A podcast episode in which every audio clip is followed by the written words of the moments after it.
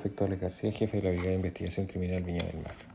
Personal de la agrupación MT0 de esta unidad policial el día de ayer, en horas de la noche, en virtud de una orden de investigar de la SACFI Valparaíso, efectuaron diligencias eh, por el delito de microtráfico en el sector céntrico de la ciudad de Viña del Mar,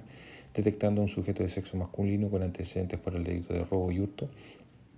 vendiendo eh, droga del tipo ketamina,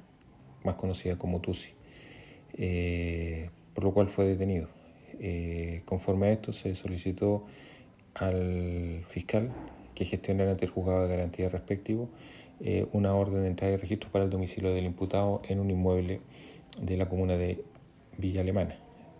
Dicho, dicha orden se materializó el día de hoy en horas de la mañana, ¿no es cierto?, encontrándose al interior de este inmueble droga del tipo cocaína base, clorhidrato de cocaína dosificadas,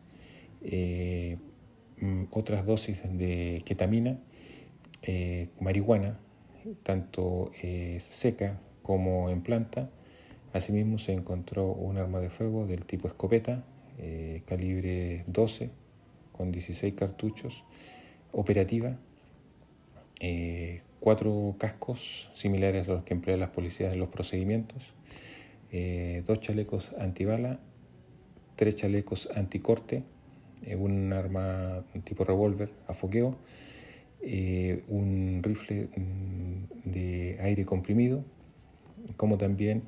elementos para la dosificación de la droga.